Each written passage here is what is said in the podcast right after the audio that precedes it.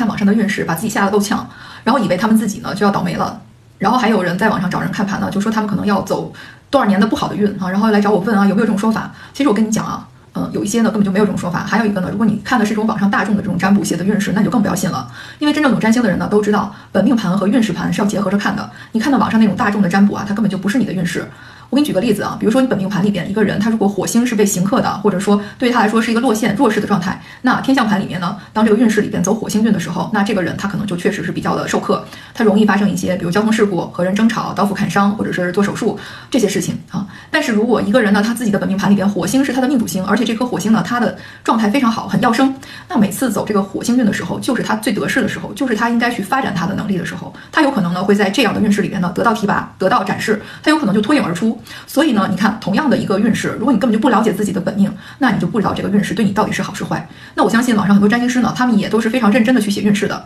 甚至把这个天象啊给你分析的条条是道。但是如果你不懂这个本命的话呢，你也无法理解占星师那个运势对于自己到底是好是坏。那占星师呢，他就算再认真，他也没有办法去知道每一个人的本命星盘里边到底那个运是好还是坏。所以呢，大家在网上看盘的时候，你们就随便看看就好了。特别是看到那种不好的运势的时候，因为大概率也不会发生在你们身上，所以就没有必要去吓唬自己。如果谁不给你看本命和运势，就预言你说你的运就不好了，那这是不负责的啊！你也没有必要去往心里去。